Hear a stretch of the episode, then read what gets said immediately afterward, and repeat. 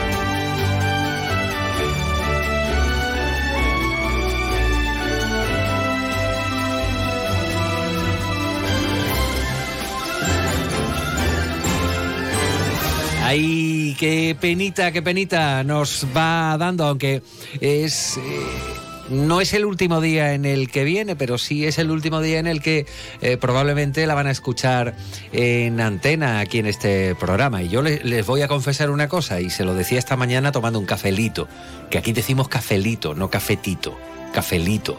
¿eh? en este mes de agosto, sobre todo en los primeros días, Aquí un servidor, y esto es en plan personal, egoísta, bueno, pues ha estado pendiente de, eh, en cierto modo, de dos chicas de 20 años. Una hija de un querido compañero de los medios de comunicación, de, de Eugenio Camacho, su hija Mer, Mercedes, eh, que se está recuperando estupendamente. Le mandamos un beso a ella y a, toda la familia, pero tuvo, bueno, pues un episodio serio a finales de julio que la mantuvieron, eh, bueno, pues eh, intubada y, sin conocimiento a causa de un derrame cerebral durante un tiempito. Muy preocupante. Imagínense la estampa de esos padres, 20 años. Y la otra chica de 20 años es esta que tenemos aquí en el estudio y que se llama Clara Mateos. Clara Mateos, muy buenas tardes. Buenas tardes. Clara Mateos que está con el equipo de, grabación que va a salir, que se las pela ahora mismo, bueno, pues para, para el Ayuntamiento de Jerez porque viene el consejero de Justicia y ahí va a estar Onda Cero. Clara, vaya pedazo de bizcocho como una plaza de toros que has traído hoy. Bizcocho borrachito. Pepe García después seguro que dará algún apunte antes de que acabemos el programa, pero en su justo punto de sabor de limón rallado, borrachito, con, pero con el almíbar justo y suficiente, nada de empalagoso y después ese azúcar glacé. Muchas gracias. Nada, vosotros. Y te voy a hacer la pregunta que te hacía esta mañana. ¿Qué te ha parecido este tiempo que has estado en la radio? Llegaste a principios de julio estamos todos zumbados, ¿verdad? En la radio, ¿verdad? a ver. Es lo que te decía yo esta mañana, ¿no? Que a vosotros todos escuchan, pero bueno, escuchan en el sentido de aquí, de la emisora, de la radio. Claro. Pero luego de puertas para afuera. ¡Ay! Qué solitaria es la vida de los que hablan tanto muchas veces. ¿Qué razón llevas? Bueno, pues Clara Mateos hoy detallazo con un bizcocho que está que quita la pena de sentido.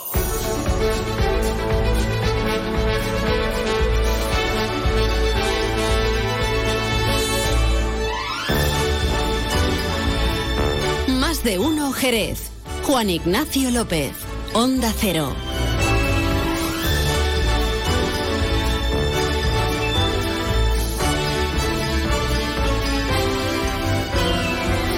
pues aquí estamos un día más, es jueves, es 31 de agosto, es fin de mes. ¿Qué? ¿Hemos cobrado o no? Se estarán ustedes preguntando. ¿Han mirado la cuenta? ¿Le ha llegado la nómina en el caso de que tenga la suerte, el privilegio eh, de tener un un ingreso eh, cada mes. Bueno, pues estamos a 31 de agosto, es el último día del mes y ya les anticipo que mañana eh, no tenemos más de uno Jerez.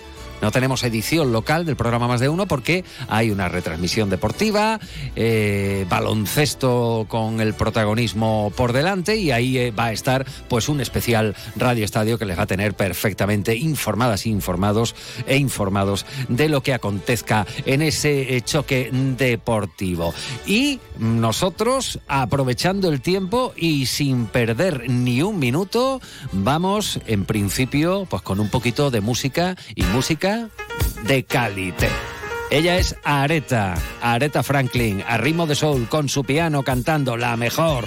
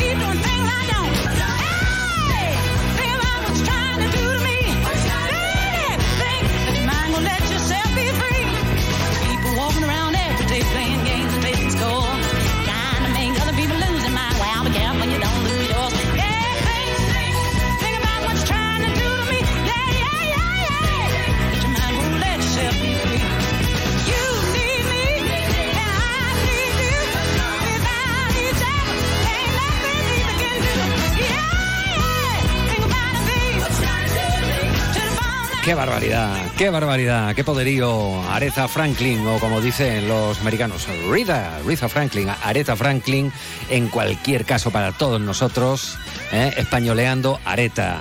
Piensa, Think, uno de sus éxitos más celebrados. Ella misma se autoversionó, ¿eh? hizo la canción pues en, dos o tres versiones diferentes con el paso de los años, porque nunca dejó de interpretarla en sus actuaciones, bajo el sello Atlantic Records, un sello discográfico histórico de los emblemáticos, Otis Redding, Wilson Pickett, eh, bueno, la propia Aretha Franklin y tantos y tantos. Hoy el punto de partida para recargar baterías en este último día del mes de agosto.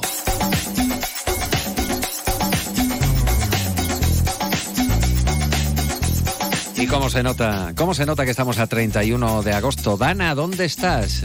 No sé si va a venir a visitarnos este fin de semana. Yo creo que lo mejor es acudir a los expertos para que nos informen de qué tiempo nos espera para las próximas horas. En este caso, experto no, experta, porque en la Agencia Estatal de Meteorología está Marta Alarcón. Marta, buenas tardes. Muy buenas tardes. En la provincia de Cádiz tendremos un ambiente despejado con temperaturas máximas sin cambios, quedándose en valores de 36 grados de máxima en Arcos de la Frontera, 31 en Jerez de la Frontera, 27 en Cádiz o 26 en Algeciras y Rota. Y de cara mañana seguiremos con ambiente despejado con temperaturas máximas en descenso, quedándose en valores de 34 grados de máxima en Arcos de la Frontera, 29 en Jerez de la Frontera, 27 en Cádiz y Algeciras o 26 en Rota.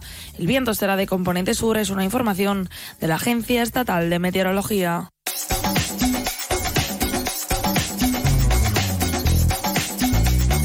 Bueno, en cualquier caso, a verlas venir, el calor fuerte es historia, aunque todavía, acuérdense, vamos a entrar en septiembre. ¿Y qué pasa a final de septiembre? Que es San Miguel, que es cuando los agricultores pues ponen todas sus esperanzas en el campo y empieza el año agrícola. Y nosotros, eh, en ocasiones, hemos dicho muchas veces aquello de el veranillo de San Miguel. No, aquí, por lo menos, un servidor ha escuchado más veces aquello de el veranillo de los membrillos.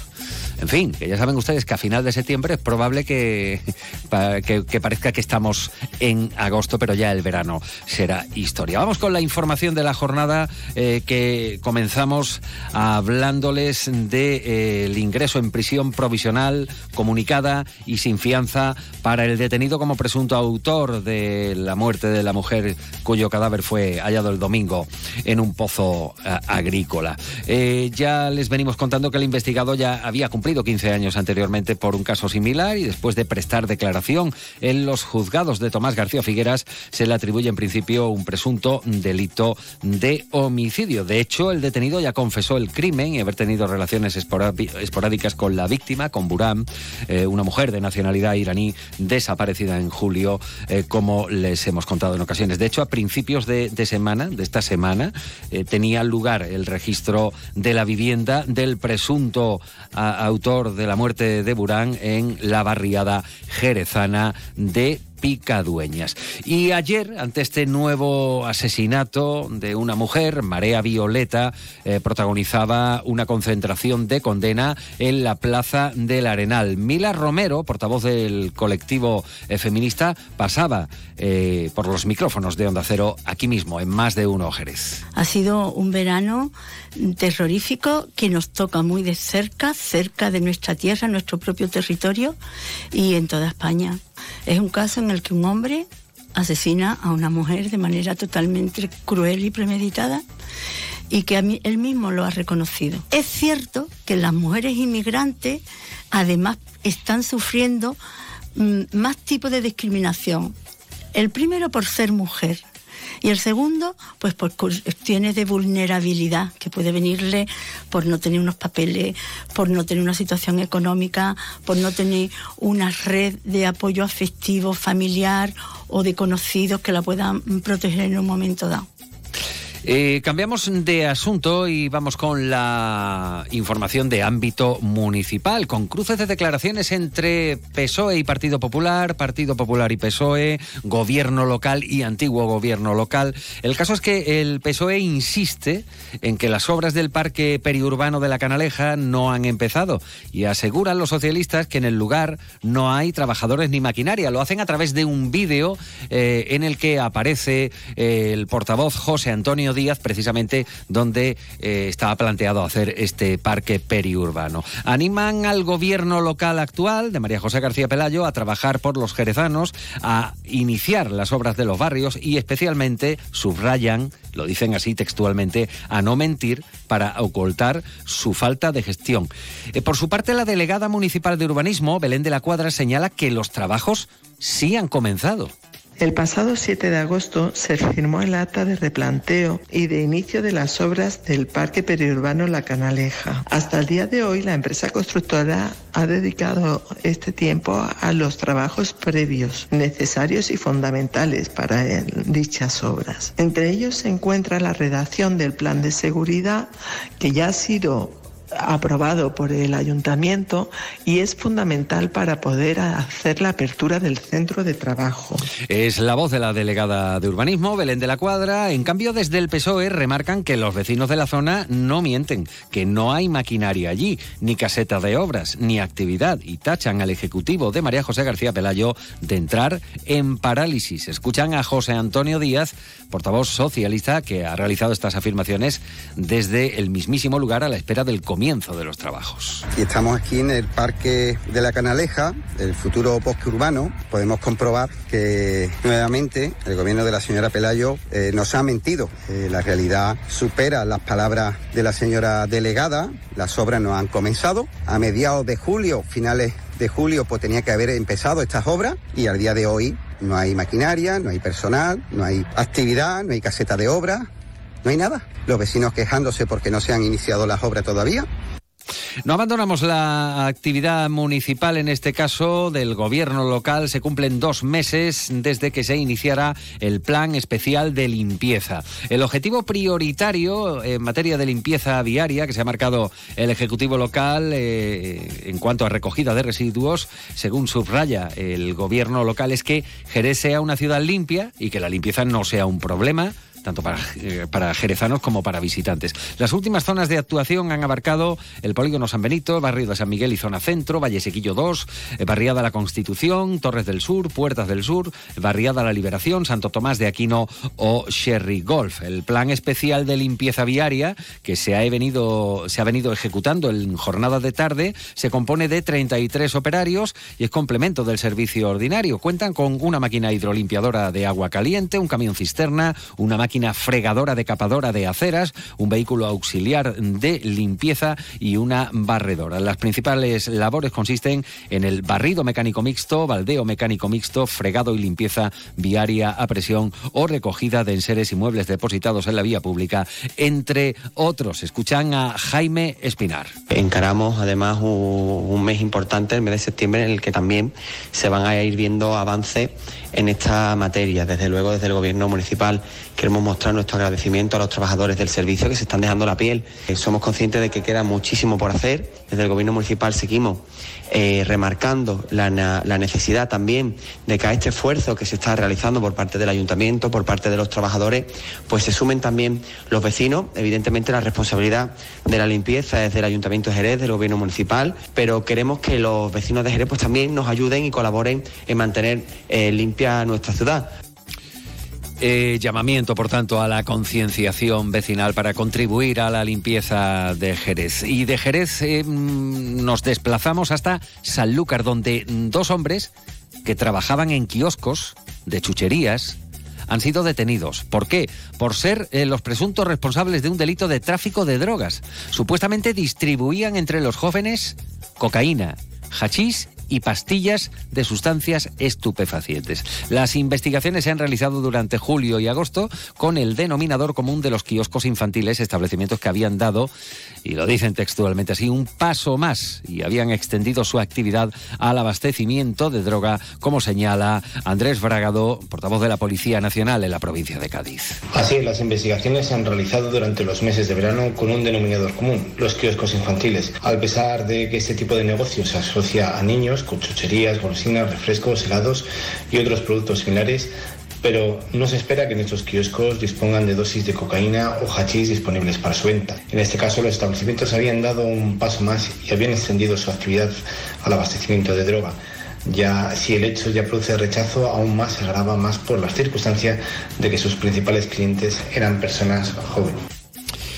Para echarse manos a la cabeza, desde luego, y finalizamos contándoles que el anciano de 75 años de edad, acusado de matar a otro de 66 en una residencia de mayores en la localidad de Puerto Serrano, ha prestado declaración ante la autoridad judicial que ha decretado su entrada en prisión provisional comunicada y sin fianza.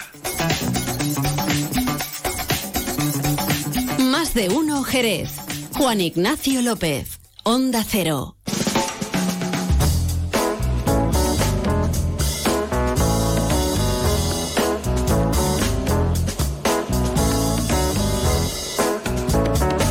La verdad es que no, no deja de sorprenderme el cartel que tengo delante ahora mismo en el que dice lo siguiente. La Asunción, 70 años de historia, dos años para arruinarla. Solución ya. Esto es, eh, bueno, pues prácticamente lo que concluye el cartel convocante de una manifestación que va a tener lugar mañana, primero de septiembre, aquí en Jerez. ¿Quiénes la convocan? Vecinos de la barriada de la Asunción, como pueden imaginarse. Ya saben que hace unos días pasaban por aquí, por, por este mismo programa, por más de uno Jerez y uno eh, de los vecinos eh, que tenían, bueno, pues eh, la opción de, hablar aquí en, la radio era Rafael Calvente, a quien tenemos al otro lado del hilo telefónico. Rafael, muy buenas tardes. Hola, buenas tardes. Bueno, mañana manifestación, es la segunda manifestación que convocáis, ahora daremos los detalles, pero ¿por qué, eh, vamos a recordarlo, por qué habéis llegado hasta aquí, Rafael? Hombre, hasta aquí hemos llegado porque desde el principio nosotros tenemos una subvención envenenada, envenenada, y estamos hartos de promesa, hartísimos, muy hartos, cansados, algunos con depresión. Y, hombre, Mm, la primera promesa incumplida porque el presidente de la Asociación de Vecinos nos vendió esto muy bien, como un caramelito, que todo estaba perfecto, que él se hacía cargo de todo, que nosotros nada más que teníamos que firmar. Y firmamos de todo. Firmamos que cada presidente de bloque es promotor de la obra de su bloque. Y nosotros lo único que somos somos testaferros del señor presidente, porque el que ha actuado realmente como promotor de las obras es el presidente de la Asociación de Vecinos, que ahora mismo está por ahí que no sabemos ni dónde está. Bueno, hay que recordar que nos estamos refiriendo a la rehabilitación de la barriada de la Asunción, de la mayoría de los bloques, cerca de un centenar de bloques de, portales, creo recordar, Rafael Calvente. ¿Cuántos, cuántos en total? Sí, eh, la Asunción son 106 bloques, pero los que finalmente se acogieron a la subvención fueron 93. Bien. Entonces hay como 600 y pico de viviendas en toda la barriada. Y por refrescar la información a día de hoy, ¿cuál es la situación? ¿En qué situación os encontráis? ¿Están terminadas las obras? ¿Están a medio terminar? ¿Algunas no se han iniciado o no se piensan iniciar? ¿Se han hecho correctamente? Cuéntanos. Hombre, eh, las obras hay sitios que están muy avanzadas. Lo que sí están es muy mal terminadas y hay cantidad de defectos. Eh, cualquiera que se dé una huertecita por la Asunción, yo le recomendaría que se vinieran eh, mañana a partir de las 8 de la tarde, que hacemos la manifestación y, y lo vean. O sea, aparentemente por fuera, las que están terminadas por fuera están muy más o menos bien. Hay cable colgando y algunas cosillas, pero bueno, eso posiblemente será de fácil reparación. Aquí el problema que hay es que Mm, hay, hay, digamos, una parte de la, de la barriada que están terminadas, pero todavía le falta la segunda parte de la subvención de la Junta de Andalucía, con lo cual todavía no tienen el dinero, no pueden pagar. Y hay otra parte que es la más perjudicada. Yo lo divido muy bien como si fuera una clasificación de un equipo de fútbol, ¿no? Ahora, están los que están casi terminados, que prácticamente mm, no tienen temor porque se piensan que todo lo que falta se lo van a arreglar, que ya veremos y veremos cómo termina. Y hay otra parte más pequeña de la Asunción, que son como unos 20 bloques, que la obra está muy, muy, muy atrasada. Ya la Junta nos ha dado ya, nos dio anteriormente el 31 de agosto para que terminara, y ahora ya nos ha dado el 30 de septiembre ya como un favor, porque no vaya ahí la cosa a peores. Entonces, los de primera división, los de segunda división y los de tercera división, pero además ya en la clasificación están ya que van a descender sin más remedio. Son tres bloques en concreto, que son los bloques de los patios, que eso no hay manera de que le metan mano. Los constructores, las, empresas mm, se quejan de que no cobran. Y los bloques de los patios, estamos hartitos de decirle, mm, ningún bloque de la Asunción tiene ahora mismo en sus cuentas dinero de, la subvención, ninguno, porque todos lo han pagado ya. Entonces estos tres bloques tenemos exactamente, lo tengo por aquí. Mm, si no lo he perdido, sí. 33.928 mm, euros tenemos entre los tres bloques mm, para pagárselo cuanto que empiecen y hagan algo. Cuanto hagan algo, van a tener dinero porque no está en la, en la cuenta de la Junta de Andalucía. No, no, no. Está en la cuenta de, los, de, de cada comunidad de vecinos. 33.900 y pico de euros. No vienen porque se quejan de que no cobran. Mañana vais a, a realizar una manifestación eh, a partir de las 8 de la tarde y vais a salir precisamente desde ahí, desde la barriada, en concreto desde, desde el centro comercial, vais a ir hasta el retiro, o sea que vais a, a recorrer todo el Paseo de las Delicias, eh, que Rafael. Sí, vamos, a ver, vamos a hacer, mm, vamos a salir del centro comercial Día y vamos a hacer un recorrido por, por, la por, por, toda la barriada para que los vecinos, que muchos, bueno, no voy a decir muchos, pero algunos no están enterados todavía de cómo está la situación y sería conveniente que, que se fueran enterando y sobre todo mm, que se unan, que se unan todos a la manifestación. Es muy importante, tenemos mucho poder, la ciudadanía tiene mucho poder, tenemos más del que nos imaginamos. Yo le pediría a toda la barriada de la Asunción tenía que estar mañana allí, toda la barriada de la Asunción. Los que están en primera división, los que están en segunda división, los que vamos a defender irremediablemente y, y también al resto de la ciudadanía de Jerez, porque, porque si no hay solidaridad entre los ciudadanos y no hay con las atropelías que se están cometiendo, no solamente en la Asunción, me refiero en general, con la sanidad, fin, con muchísimas cosas. Si la los ciudadanos no somos solidarios, entonces es cuando verdaderamente estamos perdidos. Yo le pido a todos que se venga mañana a las 8 al centro comercial Vía. Bien, eh, decís el dónde, en el Centro Comercial Asunción, de allí vais a partir hasta el Parque del Retiro, decís cuándo, mañana viernes, 1 de septiembre, 8 de la tarde, y nos, nos falta el por qué. ¿Qué vais a exigir con esta segunda manifestación? Hombre, exigimos que donde no han empezado, que empiecen ya, por favor, ¿vale? Mm, que las terminaciones sean buenas, que sean de calidad, mm, que, que, mm, que lo, el equipo técnico facultativo que tenemos nosotros contratado, coño, que, que colabore y que haga cosas. No se puede consentir que no se coman eso el proyecto, de verdad. Han hecho un proyecto en el que incluía las preinstalaciones de los aire acondicionados para que no esté por la calle, en la pared, y ponerlo en el techo. Lo empezaron y empezaron bien. Bueno, pues han colocado 80, 80 que tienen el aire acondicionado arriba. Y ahora los otros 14 o 15 que le quedaban le han abierto las regolas para ponérselo, pero alguien, no sé quién, se ha dado cuenta de que eso no era subvencionable y que no puede entrar en el proyecto, ¿vale?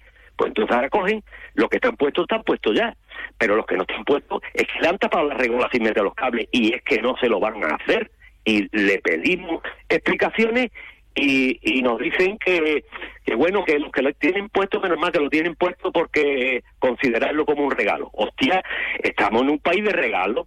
Hombre, ciudadanos, movernos por estas cosas. 8 de la tarde, mañana, segunda manifestación eh, en la Asunción y todo, bueno, pues eh, para tratar de encontrar la vía de solución para que se culminen las obras de rehabilitación en estos bloques. Rafael Calvente, gracias por contárnoslo aquí en Onda Cero. Buena tarde. Venga, muchas gracias a ti por tu ayuda. Más de uno, Jerez. Juan Ignacio López, Onda Cero.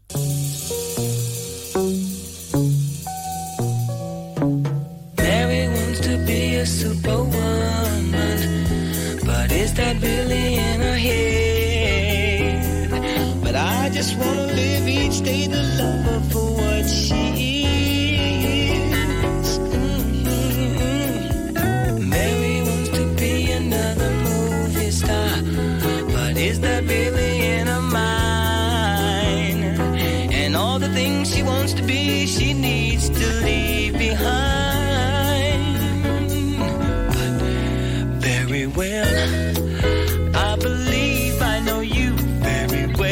Qué bueno, qué bueno. Y ahí estaba en plena etapa Steve Land Morris, Stevie Wonder, después de haber tenido un accidente de tráfico, le hizo reflexionar, sí, accidente de tráfico que lógicamente él no iba conduciendo porque saben ustedes perfectamente que Stevie es invidente, pero eh, una época reflexiva a partir de la cual pues cambia en muchos tonos de canciones, se vuelve más profundo, aunque nunca dejó de serlo.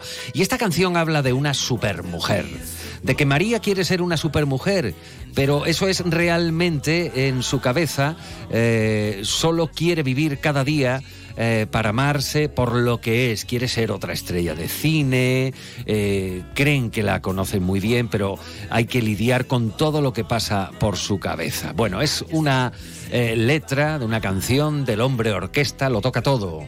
La batería, la guitarra, canta, la armónica. Stevie Wonder.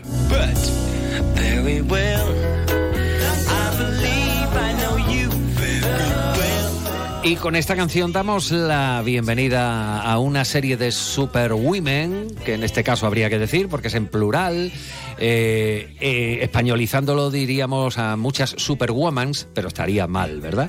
Estamos hablando de Mujeres Imparables. Es una asociación, red profesional, que nacía, pues, hace ya unos cuantos años, tal vez ocho, Vamos a preguntárselo a su presidenta, que es una jerezana que se llama Lola Rueda y que está aquí con nosotros en la radio. Lola, buenas tardes. Muy buenas tardes. Qué bonita canción. Sí. Y como me recuerda que las mujeres imparables, muchísimas somos mujeres orquestas, estamos en todo, en muchos palos y eso requiere mucha organización. Eh, mucha paciencia, mucho foco y eso es lo que ha puesto la asociación desde 2015 que iniciamos. Ese foco en esa mujer profesional, emprendedora y empresaria, cuánto hemos vivido desde entonces, cuánto hemos crecido. Tenemos hasta un movimiento paralelo en Latinoamérica que nació después de nosotras. Y seguimos trabajando por esa igualdad real, siempre mujeres y hombres, porque somos una entidad inclusiva. Ah, bueno, eso, eso es muy importante, si no estaríamos remando en distintas direcciones. Lola, hace ocho años eh, creáis eh, Mujeres Imparables y a día de hoy, ¿esto qué aglutina? Están todas las comarcas de, de la provincia, más allá de la provincia de Cádiz, ¿cómo eh, y dónde actuáis? Pues empezamos en Jerez, en chiquitito, siempre digo que en chiquitito éramos unas mujeres que nos visibilizábamos en Montecastillo, gracias a su director que nos cedió esa sala, pero había una inquietud en redes, eso de mm, yo poner un hashtag Mujeres Imparables y tener tantísimos impactos en redes, en redes, pues lo que hicimos es vamos a pasarlo al modo físico, ¿no? Vamos a vernos, vamos a crear sinergias. Eh, vamos a ver qué proyectos e iniciativas pueden nacer a partir de Mujeres Imparables. Y actuamos en la provincia de Cádiz, tenemos ámbito regional, eh, hicimos una presentación a nivel regional en Sevilla, luego a nivel nacional en Galicia. Eh, no hemos dejado de crecer, tenemos contactos a nivel internacional con distintos países y eso ¿qué hace? Eh, llenarnos de orgullo de, desde Jerez al mundo, desde Cádiz al mundo.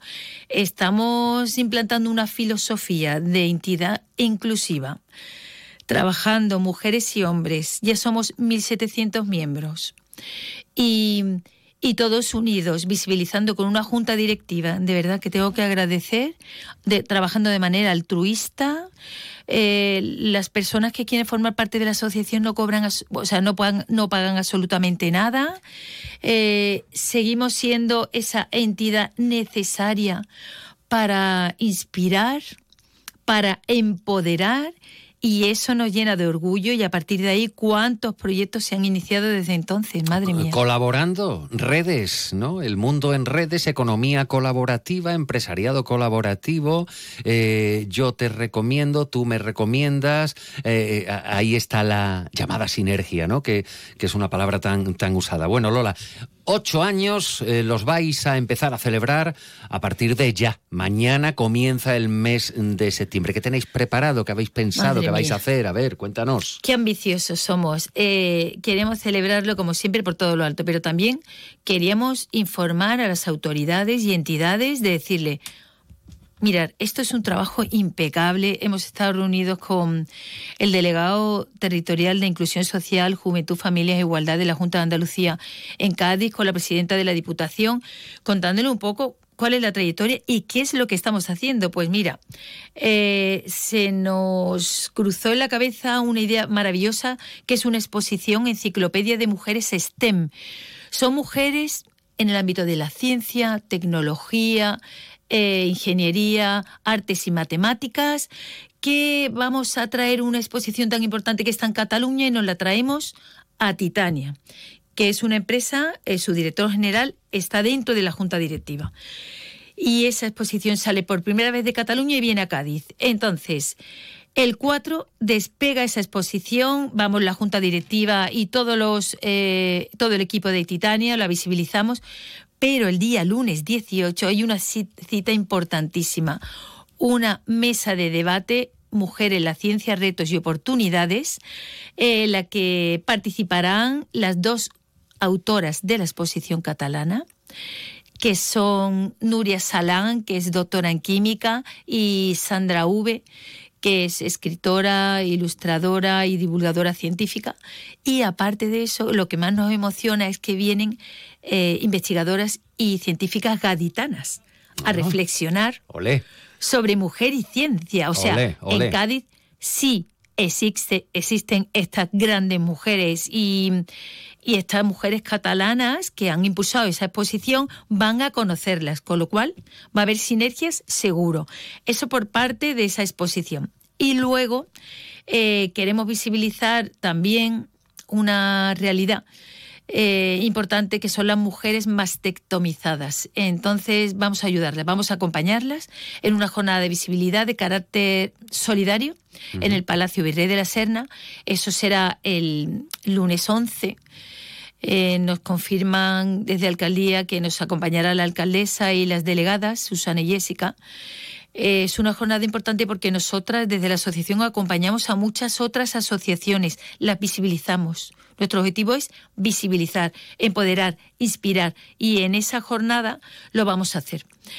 Y por último, hay una jornada importante que es online, es el viernes 8, el próximo viernes, y traemos a mujeres referentes de nuestra red. En este caso es Ana Vila, como aglutinamos de toda España tanto, tanto talento, pues Ana Vila es eh, vicepresidenta de AGE Valencia, Asociación de Jóvenes Empresarios, y presidenta de la Comisión de Igualdad de Confederación Española de Asociaciones de Jóvenes Empresarios, CAGE. Y viene hablando del retorno emocional en la empresa y en la vida. Me parece algo tan chulo. Eh, o sea, más allá de la pose empresarial, eh, hablarnos un poco de ese retorno emocional y eso lo vamos a hacer el día 8 de 10 y media a 11 y media. Todo esto como yo quiero ir, ¿cómo lo puedo hacer? Pues nos escriben a info arroba mujeresimparables.org y nosotros le contamos cómo hacerlo. Bueno, pues perfectamente. A día de hoy, ¿cuántos? Has dicho 1.700 miembros formáis la red profesional Mujeres Imparables. Y has dicho algo muy interesante y con lo cual nos quedamos para, para cerrar. Eh, aquí eh, se pasa muy bien en nuestra zona, tenemos un clima estupendo, somos un destino turístico preferente, de moda, elegido, creciendo cada día más. Pero aparte de eso, y sin ánimos de convertirnos en un parque temático de la diversión, eh, aquí hay talento. Y el talento salpica a mujeres y a hombres. Y nos encanta que haya talento y que lo exhibáis. Así que todo lo mejor para este octavo aniversario, Lola. Sí, sí, es lo que acabas de decir, visibilizamos el talento y lo reconocemos. Premio Mujer Imparable, que ahora vendrá, eh, Premio Hombre Imparable, eh, Alianzas Imparables, o sea, premio a la trayectoria imparable, no dudamos del talento, lo visibilizamos y lo reconocemos. Lola Rueda, feliz inicio de curso para las imparables. Gracias por estar aquí con nosotros, Lola. Y gracias por ser también un hombre imparable. ¡Ole! Más de uno, Jerez. Juan Ignacio López, Onda Cero.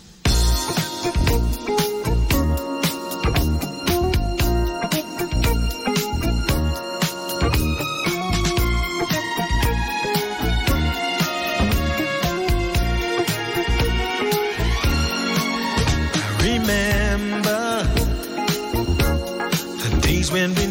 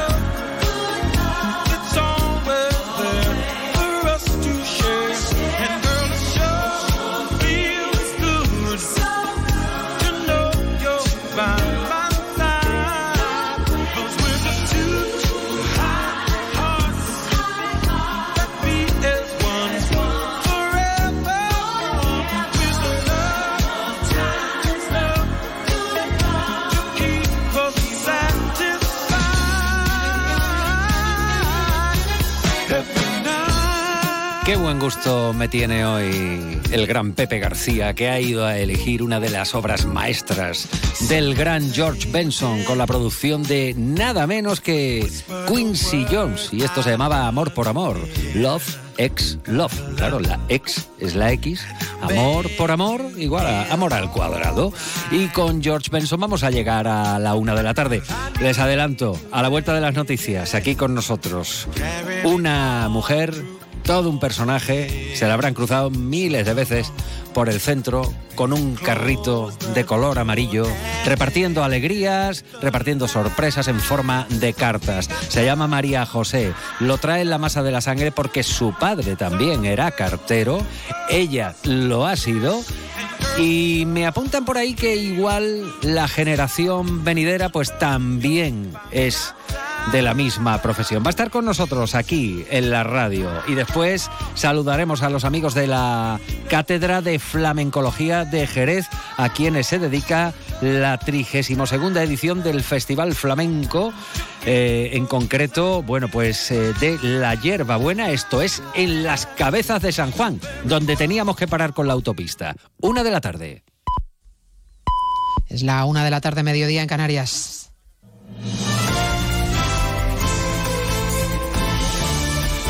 Noticias en Onda Cero.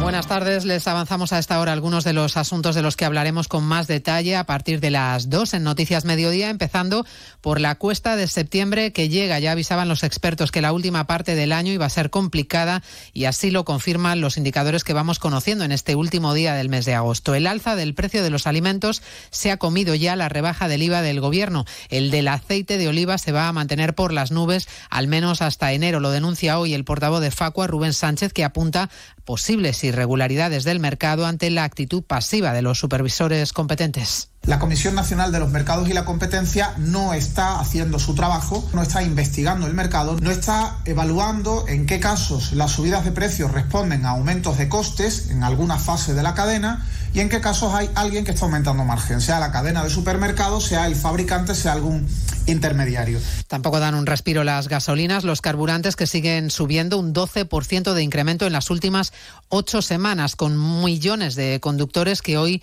emprenden el regreso a casa en la gran operación de la DGT de vuelta a casa después del verano. La subida de tipos ha hecho que en junio, que es el último mes sobre el que hay registros, la firma de hipotecas haya caído un 22%, un panorama que lleva a los españoles a buscar un mejor empleo. Están en ello un 70% de los trabajadores, según un informe de ADECO que también les vamos a contar a partir de las 2 de la tarde. Es la foto de lo que ocurre en la calle mientras los políticos continúan con lo suyo y la presidenta del Gobierno Regional de Madrid, Díaz Ayuso, ha abierto el curso político en Madrid, lo ha hecho arropada por el líder Feijó, con el que ha escenificado un cierre de filas. Feijó, 24 horas después del portazo que le dio Sánchez a su oferta de pactos de Estado y de dos años de legislatura, ha vuelto a defender su plan presentado ayer. Ha insistido además en que va a promover la igualdad de todos los españoles, aunque no llegue nunca a ser presidente del gobierno.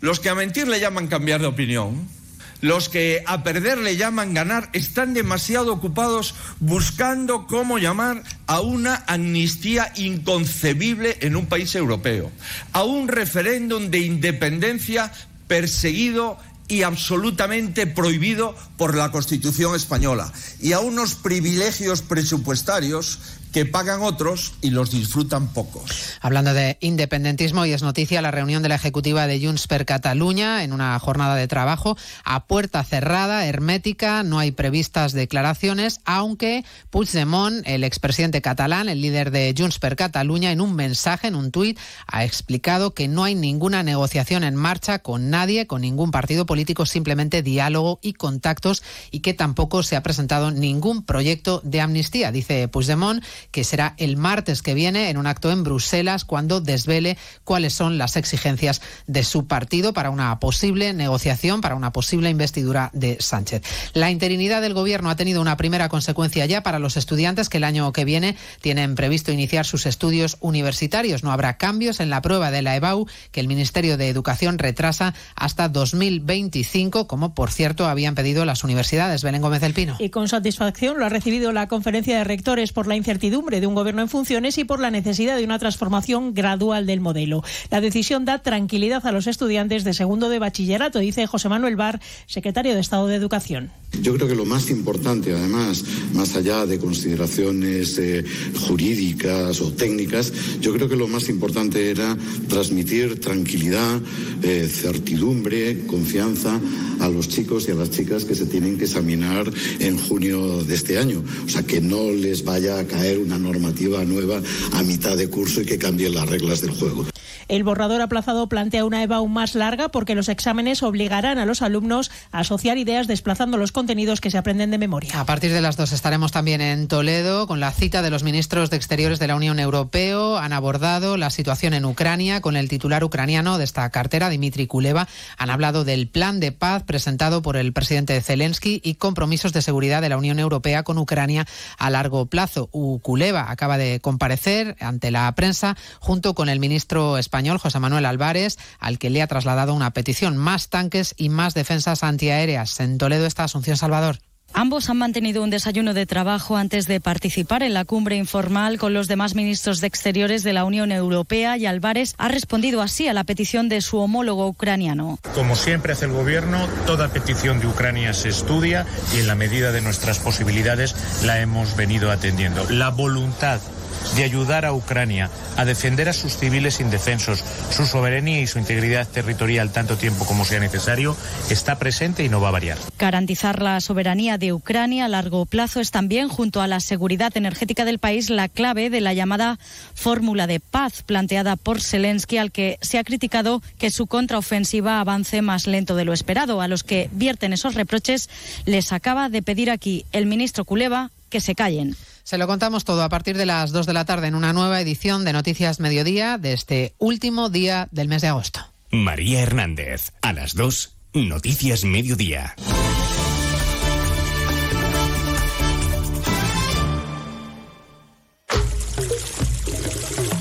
Nuestro país se queda sin agua. Las reservas hídricas se agotan y muchas zonas sufren ya los efectos de la sequía. Haz un uso responsable del agua. En la ducha, en el lavabo, en el jardín. Cierra el grifo. No dejes escapar ni una sola gota de agua. El agua que ahorremos hoy garantiza nuestro futuro. Onda Cero. Comprometidos con la sostenibilidad y contra el cambio climático.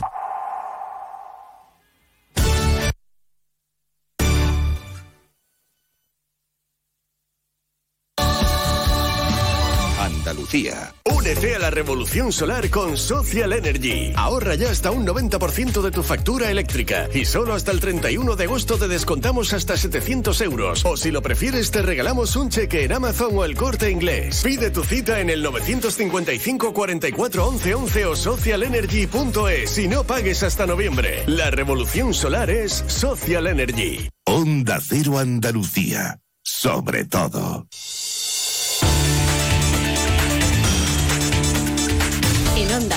Noticias de Andalucía. Jaime Castilla. Buenas tardes, hacemos a esta hora un avance de la actualidad informativa de Andalucía de este jueves 31 de agosto, día en el que a partir de las 3 de la tarde la Dirección General de Tráfico pone en marcha la operación especial Retorno de las Vacaciones que estará activa hasta la medianoche del próximo domingo. Están previstos un millón y medio de desplazamientos de largo recorrido por las carreteras andaluzas. El final del verano coincide también con un alza de los precios del 48% de los alimentos afectados por la rebaja del IVA aprobada por el Gobierno Central el pasado mes de enero. Entre ellos destacan las frutas y las verduras, el aceite de oliva, los arroces o las pastas. En educación, el Gobierno Central finalmente aplaza un año la reforma de las pruebas de acceso a la universidad que no será aplicada en 2024, tal y como estaba previsto. En Motril, la madre de Luis Rubiales ya está en su casa tras tener que ser trasladada ayer al hospital por problemas físicos derivados de su huelga de hambre. Onda Cero Granada, Guillermo Mendoza.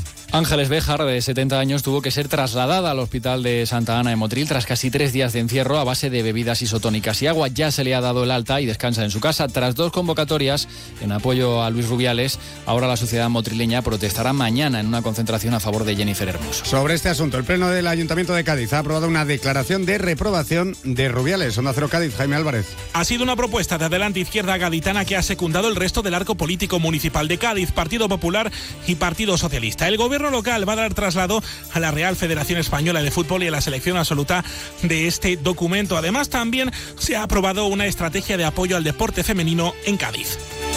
Seguimos ahora con el repaso de la actualidad del resto de provincias y lo hacemos por Almería. En Almería el sector hotelero concluye agosto con mejor ocupación que en julio, pero echa de menos al turista internacional. Desde la Asociación de Empresarios ASAAL achacan esta ausencia al problema que sufre la provincia por falta de conexiones aéreas con precios atractivos. En Ceuta, la Policía Nacional ha detenido a dos individuos por agredir brutalmente y querer robar a un joven, forzándole a sacar dinero del cajero. En lo que se ha denominado como Operación Sultán, según la Jefatura Superior de Policía, la colaboración ciudadana ha sido clave en el auxilio a la víctima. En Córdoba, la Guardia Civil investiga el robo de más de 50.000 litros de aceite de oliva virgen extra de una almazara de Carcabuey. Los ladrones conocían las técnicas de llenado en los camiones cisterna que salieron de las instalaciones. El aceite robado puede alcanzar en el mercado un valor de medio millón de euros. En Huelva, los hoteles de la provincia cierran el mes de agosto con una ocupación hotelera del 91,11%, por lo que se han superado las expectativas del sector, ya que supone 2,39 puntos por encima de lo previsto. Se observa un incremento sustancial de las reservas de última hora. En Jaén, la ocupación hotelera en el mes de agosto se ha cifrado en un 58,55%, lo que representa un descenso de 8 puntos con respecto al mismo periodo del año 2022. En Málaga continúa por cuarto día consecutivo la búsqueda de los dos hombres de 29 y 34 años desaparecidos desde este pasado domingo en la playa de la Misericordia mientras practicaban paddle surf. Desde que comenzó el operativo se está realizando unas 15 horas diarias de búsqueda en un área de más de 7.000 kilómetros cuadrados. Y en Sevilla la campaña de verdeo de la provincia que comienza mañana viene también con malas previsiones por el recorte de las jornadas de los trabajadores y la disminución de la producción a causa de la sequía. Está previsto que la campaña dure este año unos 15 días cuando normalmente se prolonga más de un mes. Más noticias de Andalucía a las 2 menos 10 aquí en Onda Cero. Onda Cero. Noticias de Andalucía. Onda Cero Jerez. 90.3 FM.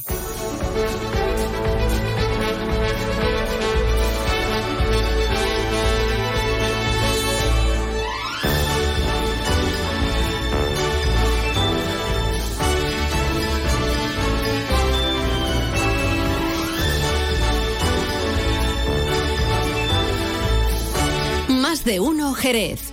Juan Ignacio López. Onda Cero. La una de la tarde y 11 minutos. Es 31 de agosto. Es jueves y tenemos una temperatura más que apetecible. Y seguimos en verano, aunque estemos a 31 de agosto. Y mañana, a pesar de, uno de, de ser 1 de septiembre, también estaremos en verano. Lo digo porque todavía todavía nos queda. Fíjense ahora mismo la temperatura que, que, marca el termómetro en el exterior de nuestros estudios, aquí en el, en el centro de Jerez. Eh, 28, casi 29 grados, que no está mal. No está mal y es llevadero, claro que sí. Bueno, eh, de todas formas, eh, les vamos a proponer ahora una serie de alternativas para lo que comienza mañana, que ya saben ustedes que es, aunque sea viernes y hoy jueves, algunos y algunas le llaman juernes, mañana se abren las puertas del fin de semana.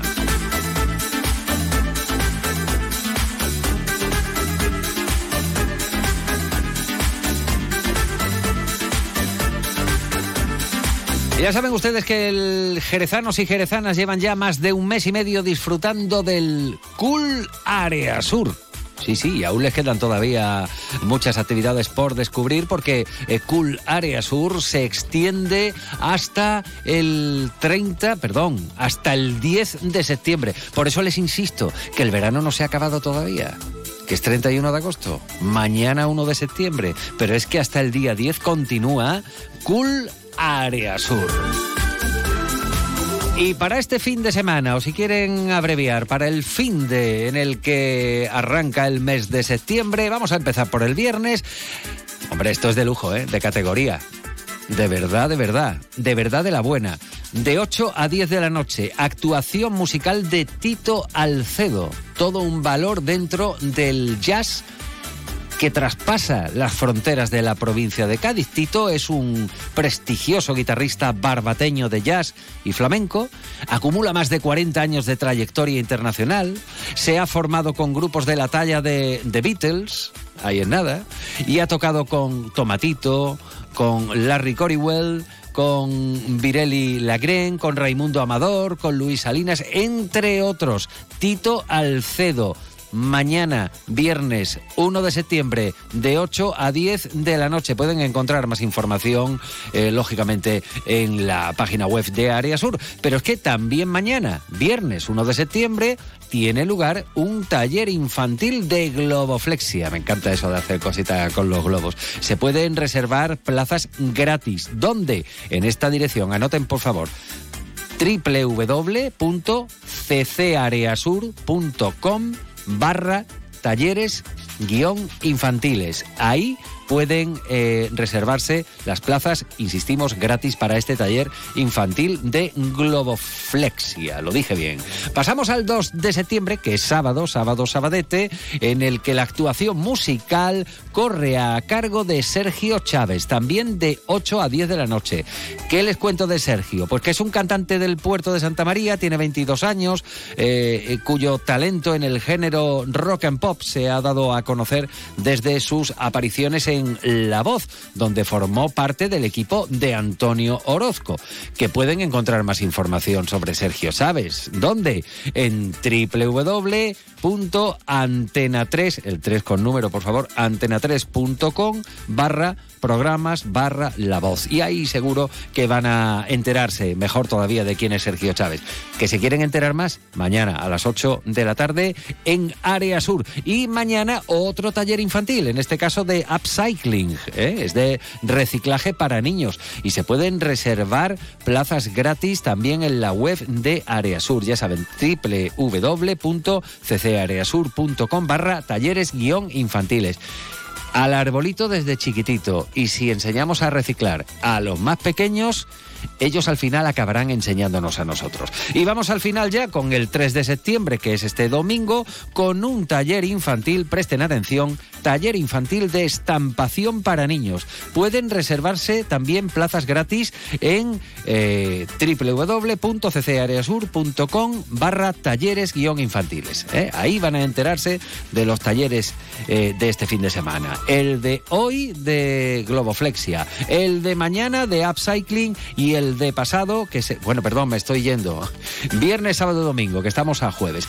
¿Y qué les digo yo del Cool Area Sur? Bueno, pues Cool Area Sur 23 tiene lugar desde el 14 de julio, todavía se extiende hasta el 10 de septiembre y las actividades se ubican en la zona de restauración y cines y el acceso, esto es muy importante, es completamente gratuito para todos los asistentes. Área Sur te invita a vivir los fines de semana más emocionantes. Hasta el 10 de septiembre disfruta de divertidos talleres infantiles con tatuajes, pintacaras y máscaras. Pero eso no es todo, también podrás asistir a conciertos de música en directo y DJs. Y espera, hay más. Aprovecha los viajes en globo gratis los domingos de agosto. No te pierdas los planes de verano en Área Sur desde las 7 de la tarde. Ven y vive la máxima emoción. Más info en ccareasur.com. Tenemos algo importante que decirte. Puedes llevarte un Cupra por 280 euros al mes con una entrada de 7.800 euros. O bien, adapta la cuota y la entrada a tus necesidades. Ven a Automoción Terry tendrás la oportunidad de ver y probar un coche diferente en un espacio diferente. Automoción Terry, en Jerez, Avenida Tío Pepe 911 y en Cádiz, calle Alcalá de los Gazules frente a la ITV. No elijas a la ligera.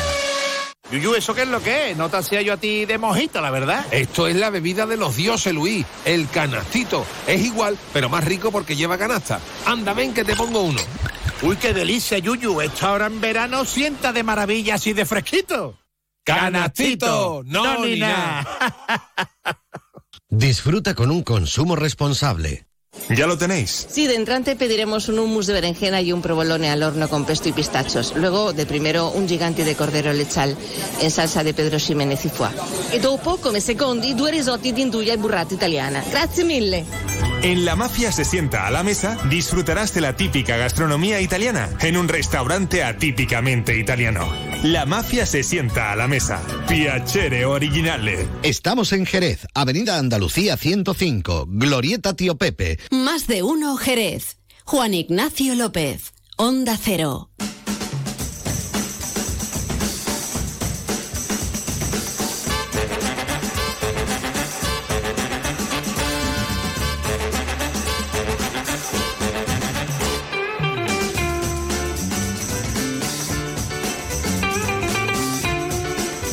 A ver, a ver cómo enfoco yo esta entrevista, porque claro, resulta que al final esto es muy pequeño, Jerez, y al final por un lado o por otro acabas conociendo a la gente o estás harto de verla en algún tipo de situación, en la rutina diaria, la misma persona con la que te cruzas todos los días, eh, la misma persona con la que coincides a la hora de aparcar o incluso a la hora de tomar un café.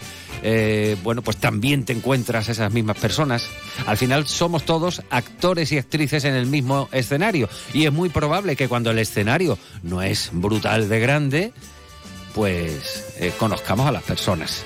Bueno, pero vamos a hablar de, la persona en concreto que se encuentra aquí. Yo la verdad es que le he preguntado antes que cómo se vive estando de vacaciones ya eh, permanente y me ha dicho que está de lujo. Se llama María José Bonilla Ramos. Se ha jubilado hace muy poquito de la profesión que ha ejercido durante creo que cuatro décadas. Nada más y nada menos. Ella ha sido la encargada de llevarles buenas noticias, a veces no tan buenas, facturas, no sé si algún premio, alguna certificación, en fin, es la vida de una mujer cartera. Y así ha sido su vida profesional durante 40 años. Y la verdad es que nos ha costado trabajito, ¿eh?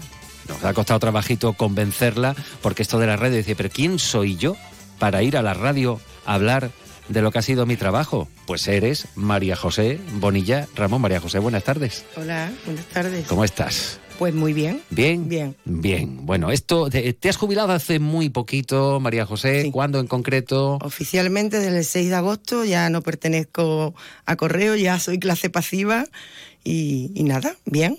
Entraste muy jovencita. Entré con 19 años, Sí. Tuve nueve años de contratada. Entraste con 19 años, que es con la que entré yo en la radio. Fíjate que, Pues, fíjate qué Nos cosa, unen ¿no? muchas cosas. Sí, sí, sí. sí. Después con nueve, nueve años estuve de contrato Ajá. y el- en el 92 entré en el 80 y, en los 83 entré, en, en el 92 aprobé las oposiciones y nada, fija. Y Las oposiciones, que te las tuviste que currar, pero, pero tú esto de ser, eh, de, dedicarte a, a la vida, a la profesión de, de correo, de cartera, en, en- este caso, mm, lo traes un poquito en la masa de la sangre, Sí, María sí, José. Sí. ¿No? Sí, de hecho yo estudié un FP2 en aquel tiempo, que ahora es un grado superior de administrativo, con el cual no me identificaba y siempre le decía a mi padre que yo quería hacer cartera y mi, y mi madre me comentaba, no eres cartera porque no hay mujeres cartera, porque me gustaba la calle y me, gusta, me gustaba la profesión. Mi padre era cartero desde los años 50. ¿Cómo era el nombre de tu padre completo? Pepe Bonilla, Pepe Bonilla. Uso, el cartero del chicle durante muchísimos años. Sí. Coincidí con él trabajando desde el 83 al 88, que desgraciadamente él en el 89 falleció y nada, bien. Además, eh, bien. tu, tu padre, eh, tengo entendido que era un hombre muy comprometido, estaba muy vinculado Sí. a, a- a San Rafael, ¿no? La, la parroquia de allí de- del Chicle, en medio de Federico Mayo. Claro, es que la coincidencia de que repartía donde vivía y donde estaba comprometido, era Qué bueno, conocido. qué bueno. Él de segundo oficio tenía fontanero y allí que hacía averías a los vecinos. La verdad es que sí, que fue un hombre muy reconocido en el chicle y cualquiera que aún le pregunte que fuera de su época y eso lo, lo conoce perfectamente. Bueno, eso del apellido pesa porque tú eres María José Bonilla Ramos, pero eh, eres muy conocida como la Boni. La Boni. ¿Eh? La Boni. ¿Cómo es ser cartera? Ah, a mí me ha encantado mi trabajo desde el primer inicio. Yo aluciné el primer, los primeros meses que entré, cuando yo venía que, veía que las cartas venían dirigidas a Jerez, venían dentro de Saca. Ahora ya hay otros mecanismos, pero eso venía dentro de Saca, se, se sacaban las cartas de las sacas y se clasificaban, claro, las cartas venían a Jerez. Eso de luego tirar por distritos, por barrios, hasta que la carta llega a su destinatario. Tiene un proceso desde que entra en Jerez, desde antes también, pero desde que entra... Y yo al principio le contaba a mis amigas, yo era, claro, con 19 años era una niña, le decía, que es alucinante. Es que para antes mí". no había códigos postales. Claro, claro, antes era A mano. A partir ya empezó. Bueno, ahora también es a mano, aunque Sí. haya códigos, pero bueno, ya por el código te vas guiando un poco, no siempre están bien. Pero era otra cosa y yo la verdad es que siempre he alucinado. Me ha parecido un trabajo que además, mira, tiene la opción de estar con compañeros durante un hue- el hueco de la mañana, después sales, es un trabajo independiente, además tienes contacto con la calle. A quien le guste relacionarse, eh, para mí ha sido un trabajo perfecto. Hace ejercicio, o sea, donde la gente paga para ir a un gimnasio, tú estás cobrando mientras estás haciendo ejercicio. ¿Ibas en moto o a pie? No, a pie. A Siempre pie, sí. tenía el carnet de moto porque en aquel entonces para contratado siempre era una Las opción. Vespas, me acuerdo, las Vespas pero no quería una Vespa, yo no quería Vale, una Vespa, vale. a mí andándome con mi carro. Claro. Bueno, primero empecé con una cartera de cuero, ¿eh? Que ya pesaba vacía. Madre mía. Ya después no veas tu la- hombro, tus Claro, cervicales, ¿no? Pues sí, pues sí.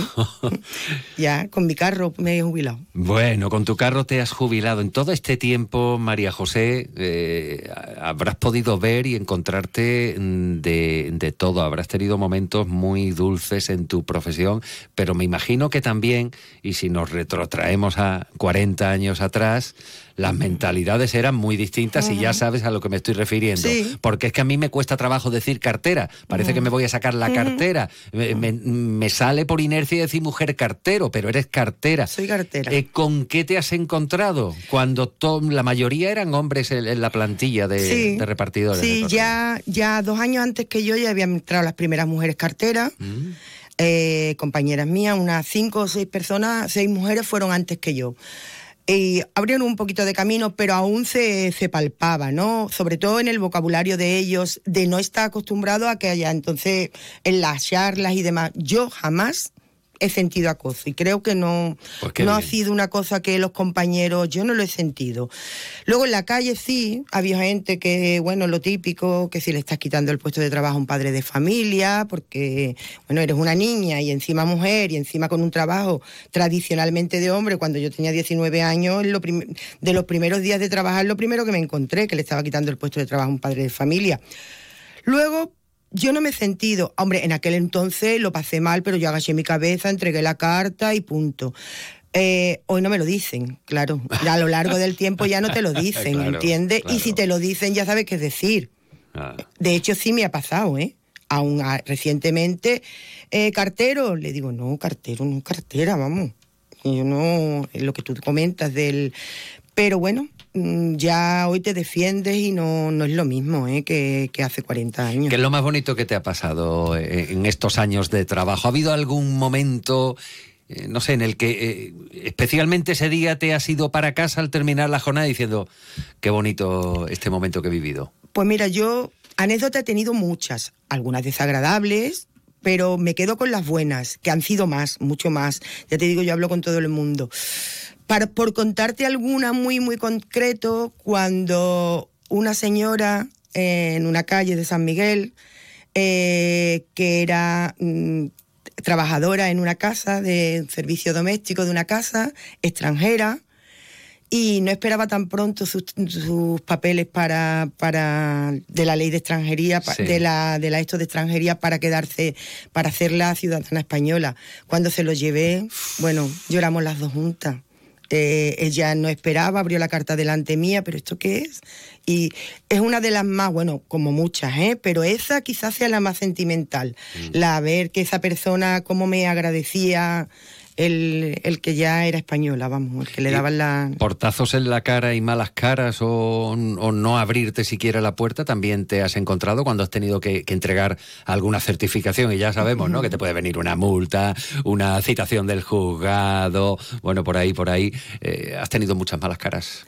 Algunas, algunas, pero ya no era por lo que le entregaba, era que la persona es como es y ya está, no es por lo que le entregue, da igual lo que le entregue el que... Malaje hay por todos pero no, pero no muchas, ¿eh? No, Bueno. no, era a diario, yo, date cuenta que yo cuando entré en el barrio, yo, bueno, yo he visto a madres embarazadas que, los, que, las que esos niños o niñas ya están, han salido de la universidad Fíjate. y están, o sea, que, que son 40 años. Claro. Prá- prácticamente en las mismas calles, entonces, bueno, pues te vas haciendo familia incluso de... Sobre todo por el centro, María Ujú. José Bonilla. Has estado por el centro, Por el eh, eh, pateándote todos los, los- los barrios de, del centro, por la zona de San Miguel. Sí, más la zona de San Miguel que todos los barrios del centro. Lo más, más la zona San Miguel, Algarve, la parte de José Luis Díez, esa parte es la que. Bueno, y ahora, Pues ahora nada. jubilada, echas de menos el contacto diario o tú te paseas y vas saludando a la gente, porque después de tanto tiempo. A ver, aún no, aún no. Sé que lo echaré de menos. Creo que es pronto, creo que es pronto. Eh, llevo un mes y pico, mm, bueno, prácticamente dos meses sin aparecer por correo, entonces después de 40 años necesitaba dos y tres meses de descanso. Creo que a partir de octubre sí empezaré ya a decir, wow, que ya no vuelvo, ¿no? Que ya no, que tengo que pasar página. Mm, creo que lo voy a llevar bien. no, eso no quiere decir que no vaya a dejar de echar de menos barrio, compañeros, eh, momentos, situaciones, mis desayunos con mi compañero, todo lo bueno de, de lo que es. No echaré de menos la lluvia, cuando me mojaba, eso no lo echaré de menos, pero lo bueno sí lo echaré de menos. Aún es pronto, aún no lo he echado de menos, ¿eh? Aún no. Eh, no te voy a hacer preguntas sobre la calidad del servicio ahora con antes, comparable, porque el tiempo ha pasado, Es todo progresa, sí. pero también existen Mm. eh, problemáticas laborales, que eso lo contamos aquí en Onda Cero cada vez que nos llega una comunicación. Eh, pero de, de pasar, por ejemplo, entre las calles Cerrón. Santa María, eh, Veracruz, que todo tiene un origen, Veracruz, porque por allí estaba el convento de la Veracruz hace, bueno, no, no existíamos ni nosotros ni tal vez nuestros, nuestros padres, pero eh, calle Veracruz, porque estaba allí el, el convento de, de la. Veracruz, eh, la calle Cerrón. Sinceramente no lo sé, no sé si sería el cerramiento de, de aquellos terrenos, la calle Santa María, pues también todo, todo lo mismo. ¿Tú ese edificio lo conoces? Sí. Allí, allí se, se han movido tantas comunicaciones para jerezanos y jerezanas. Eh, ese león, ¿quién no ha metido la mano en la cabeza Sí. del león? Que este de ahora, que no sé, no sé si es el, el auténtico que estaba antes. Creo que es el mismo. ¿eh? Y a mí me hacía una cosa, eh, mucha, mucha gracia. Me llamaba mucho la atención ese buzoncito que ponía urgente y avión. Esto ya se ha quedado... La urgencia sí sigue, la carta urgente sí sigue y tiene preferencia, evidentemente. Eh, el mecanismo de echarla por el buzón ya no, ya, ya es que todo ha cambiado, es que date cuenta todo el progreso que hay en, en 40 años que yo, que yo empecé. es ¿Tú recogías, por ejemplo, lo que había en los buzones? Que esos Mm. también está en peligro de extinción. Eh, los buzones de las... Amarillos. Mm, como el yo que no, mi tenemos. padre. Sí, mi padre tenía sí. esa función. Sí. mi padre empezó como cartero del chicle y los últimos años ya se dedicó a, a llevar un coche y una de las funciones era recoger los buzones amarillos de las cartas. Ya prácticamente no existen. ¿Cuántas sorpresas habrás dado? ¿Cuántas buenas noticias habrás dado? Mm. ¿Cuántas sonrisas? ¿Cuántas lágrimas? ¿Cuántas emociones? Seguro encerradas en una carta que envías o que recibes. Y ella ha sido una de las encargadas de repartir esas eh, emociones. Mm, ¿A disfrutar de la jubilación? Pues sí. En familia con tranquilidad y, y bueno, y a pasearte por, por los jereles, María José Bonilla. Pues sí, porque como te digo, el tiempo pasa rápido. Como le digo a mi, a mi gente, digo, yo es que he pasado de ser la hija del cartero a la cartera, a la madre de la- del cartero, porque mi hijo también, ¿También? ha consolidado. No es oposición porque ya no es público. Ajá. Y entonces ha consolidado y tiene su puesto de trabajo en Barcelona de cartero, ahora está aquí de vacaciones en Jerez, pero ya va para Barcelona a mediados de septiembre y su función igual, repartir notificaciones tarde. Allí en Barcelona está contento y somos ya tres generaciones. Así que el tiempo pasa rápido, como va a pasar esta jubilación, por lo tanto tendré que disfrutar día a día. Que la disfrutes al máximo. sí. Por supuesto que sí, María José, Pues te sí. agradecemos enormemente que hayas hecho el esfuerzo. ¿eh? Ella, Nada. ella decía que era- no, no era digna de tanta atención, que eh, eh, yo soy cartera, yo me he jubilado, Solo yo me he hecho a repartir especial. y a Pues- cobrar pues, te, cada mes. pues te parece poco, nos gusta fijarnos en, en eso, en la gente Gracias, Juan Ignacio, sencilla. gracias. Gracias a ti por venir. Gracias. Feliz jubilación, María José Bonilla. Muchísimas La gracias. Boni, gracias. Gracias. Todo empezó en una carta, en una carta de amor, que le hablaba de añoranza, de distancia y de dolor, y en la carta le contaba que era mi gran ilusión, y en mis sueños la adoraba con todo mi corazón.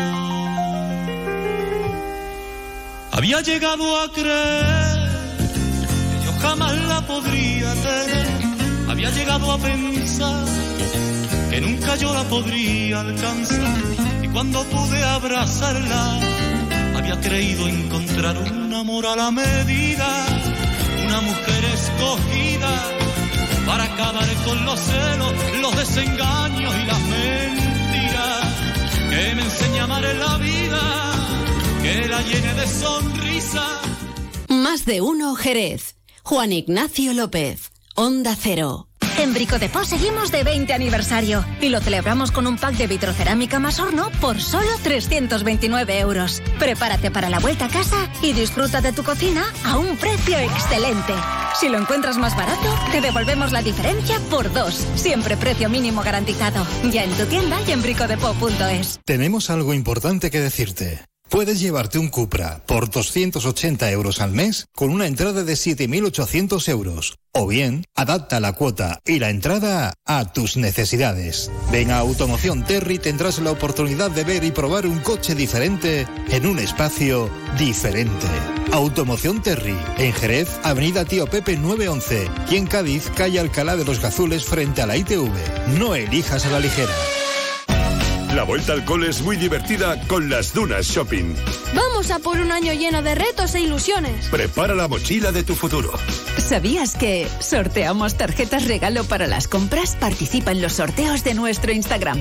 Ya lo tenemos todo preparado para la vuelta al cole en las Dunas Shopping.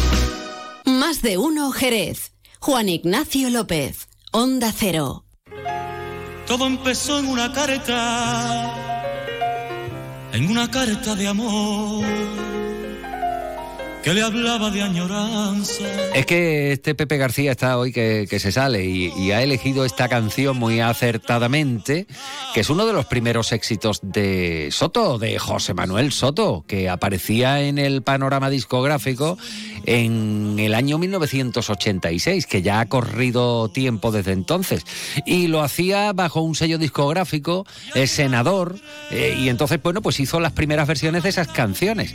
Y presentó el disco Me Cuentan, que yo no soy tan mayor, que lo presentó en Eclipse, que era una discoteca que había en Vista Hermosa. Y allí estaban las canciones como esta de La Carta, Por ella y todas estas cosas. Por cierto, José Manuel Soto, que ha sido noticia en estos días, eh, porque dice incluso que va a dejar la música durante un tiempo. Eso después de unas manifestaciones que, que hizo a través de las redes sociales, criticando al presidente del gobierno de España, a Pedro Sánchez, y después de esto, pues ha venido pues una, una marabunta, un aluvión de, llamadas, de críticas, incluso de suspensiones de conciertos. En fin, las cosas. José Manuel Soto. Bueno, cambiamos totalmente de registro y nos vamos a algo más. como más de aquí, ¿no? Más de aquí. Imagínense. Moraito a la guitarra. Arcante, ella. Tomasa, Guerrero, la macanita.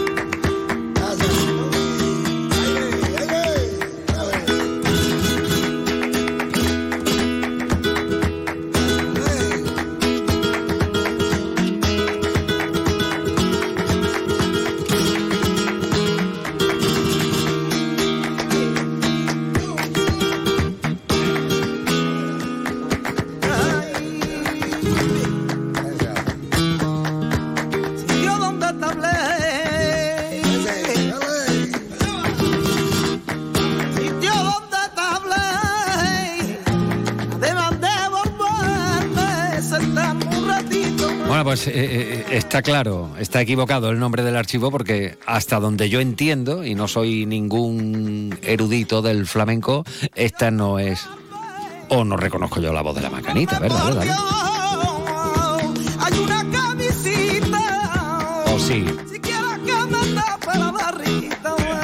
Bueno, el caso es que eh, esto venía al hilo de que Tomasa La Macanita es una eh, de las actuaciones, una de las artistas eh, que van a intervenir en una nueva edición de un evento flamenco que lleva el nombre de... Dale, Pepe.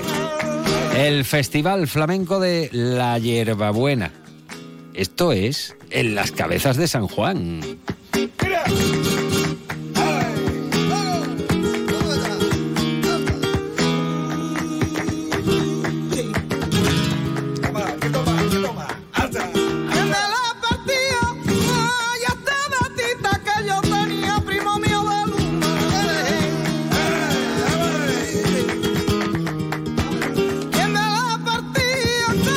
en la partida, Y Y en la Hierbabuena 2023, pues como digo, estarán La Macanita, por ejemplo, José Valencia, eh, Juan de Clemente y Clemente Junquera, Pastora Galván. Ellos nos van a guiar por Jerez, Lebrija, Las Cabezas, Triana.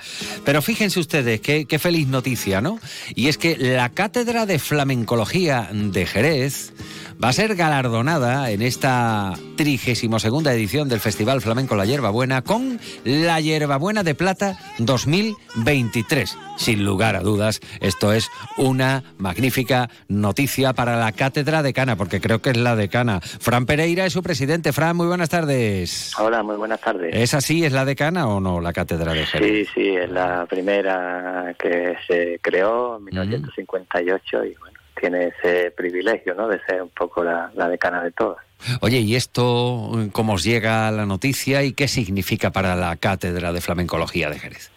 Bueno, pues la verdad que ha sido una noticia muy muy grata, ¿no? Sobre todo en esta época en la que estamos intentando recuperar o devolver a la cátedra el lugar que merece y bueno, que un ayuntamiento como el de las Cabezas de San Juan pues decida en un festival tan prestigioso como el de la Hierbabuena, que data de 1969, es uno de los, de los primeros que se crearon también, y bueno, que, que recurra o que se acuerde de la cátedra, pues, pues la verdad y toda su labor durante todos estos años, pues la verdad es que nos ha hecho muchísima ilusión teniendo en cuenta eso que digo, ¿no? Estamos en un proceso de, de recuperación y bueno, eso quiere decir que, que el mundo del flamenco no se ha olvidado de todo lo que ha hecho la cátedra en estos 65 años de vida y bueno, para nosotros, para toda la Junta Directiva y para todos los miembros de la cátedra es un, orgullo. ¿no? Bueno, me, me- imagino que, que debe ser así, sobre todo cuando recibes la llamada, la comunicación por parte de la organización de- del Festival Flamenco de la, la Hierbabuena, eh, desde la vecina eh, provincia de Sevilla, y te dicen que, mm, oye, este reconocimiento es para vosotros porque lleváis 65 años funcionando. ¿Qué le queda por hacer a la Cátedra de Flamencología de Jerez en esta eh, nueva etapa que está viviendo, Frank? Bueno, nos quedan muchas cosas, ¿no? Pero sobre todo eh, este este reconocimiento nos da un poquito de, de vida de alguna forma porque estamos inmersos en la recuperación de los premios nacionales de flamenco y bueno, no está siendo nada fácil ¿no? Eh, ponerlos en marcha, sobre todo porque por la falta de, de ayuda y demás con la que nos estamos encontrando. Y bueno, pues este premio nos, nos ha devuelto un poco la, ilusión porque de alguna forma estábamos un poco cabizbajos ¿no? en las últimas semanas después de fracasar en algunos de los intentos que hemos hecho por, conseguir patrocinio y demás. Y bueno, este premio ya digo que nos, nos da un poco de vida y nos, nos vuelve a encender la llama de, de la ilusión con respecto a, a recuperar estos premios que no se hacen desde, desde 2012, hace 11 años, y en los que tenemos depositada mucha mucha ilusión, ¿no? Estamos llevamos varios meses trabajando y bueno, yo confío en que de aquí a, a final de año los podamos recuperar definitivamente. Eh, mi- mira, Fran Pereira, yo sé que estás hablando lógicamente de, la recuperación de ese premio, que es un objetivo que ansiáis y por el que estáis trabajando. Seguro que, que vais a llegar a buen puerto, porque cuando se hacen las cosas con convencimiento, con vocación y con amor por aquello que estás trabajando, tienes más posibilidades de, de conseguirlo que si lo haces con desgana, por rutina y, y por monotonía. Pero es que estoy viendo aquí, estoy repasando y te pido que me eches un cable, que tú conoces esta profesión porque eres periodista, eh, la relación de galardonados de la hierbabuena eh, incluye nombres de verdadero peso. Pero Sí, de sí, la verdad verdadero peso. Y ya no estamos hablando eh, de gente, de, de artistas flamencos o de instituciones. Es que es muy fuerte lo que, lo que estoy viendo por aquí. Sí, de mucha gente del mundo de la cultura, ¿no? Periodistas como Jesús Quintero, recientemente fallecido, como Curro Romero.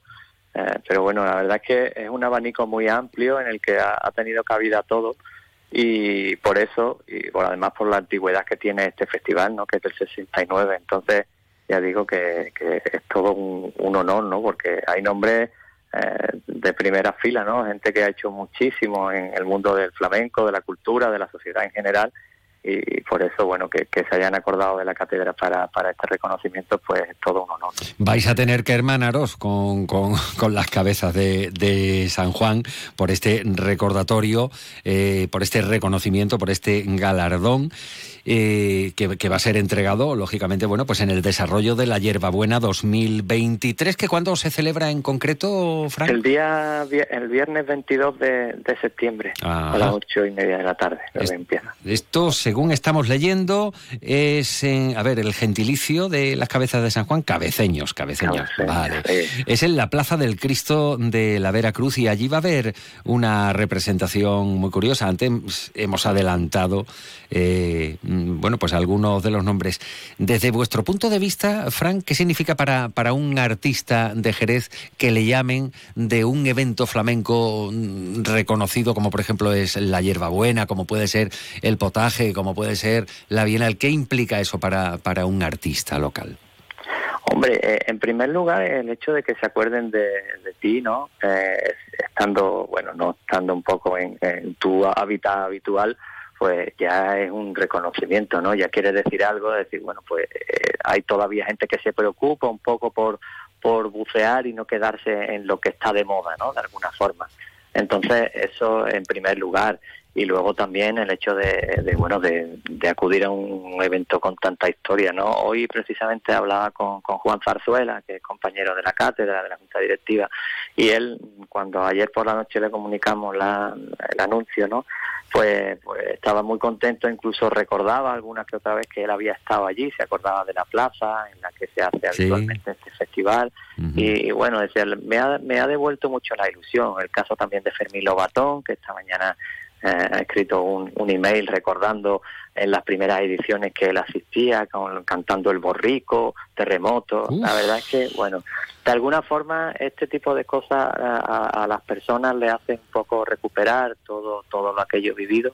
Y, y, bueno, yo entiendo que para un artista, pues igual, ¿no? Un poco llevar la bandera de, de tu tierra, de Jerez de la Frontera, en un sitio lejos de tu ciudad, pues supone una alegría, una responsabilidad y también una satisfacción. ¿no? Bueno, pues eh, miren, eh, aquí que les, va, les, vamos a dar lectura. Brito, José María Pemán, Camilo José Cela, ahí es nada. Salvador Tábora, en fin, Concha Piquer, Manolo Sanlúcar, Caballero Bonal, Curros Romero, que le mencionabas antes, Jesús Quintero, también le mencionabas, Rocío Jurado, Paco Coto, Cristina Hoyo, José Mercé, Pepa Montes, Antonio Murciano, Pedro de Miguel, Fosforito, Matilde Coral, eh, Paco Cepero, lo he dicho, Pedro Peña o Miguel Poveda, bueno, son solo algunos de los que han recibi recibido este galardón. Así que es el regreso, bueno, eh, es el intento, ¿verdad?, de regresar a esa esencia que dejaron como legado los precursores de este festival. Y mm, se me ocurre aquí, porque,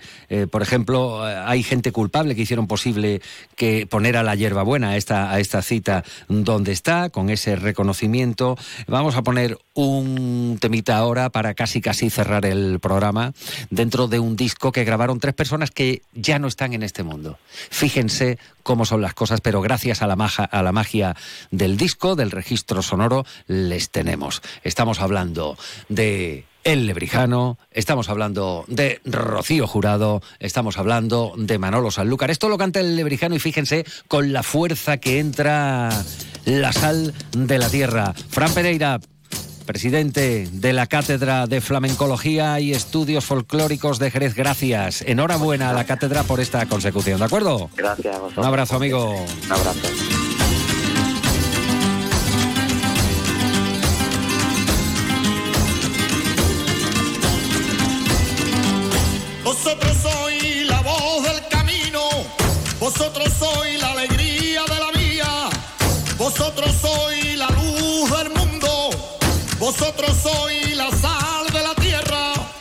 Nuestra alegría no debe perderse, brilla sin nuestra luz delante de los pueblos, para que vean nuestra obra y alegren al Señor que está en los cielos.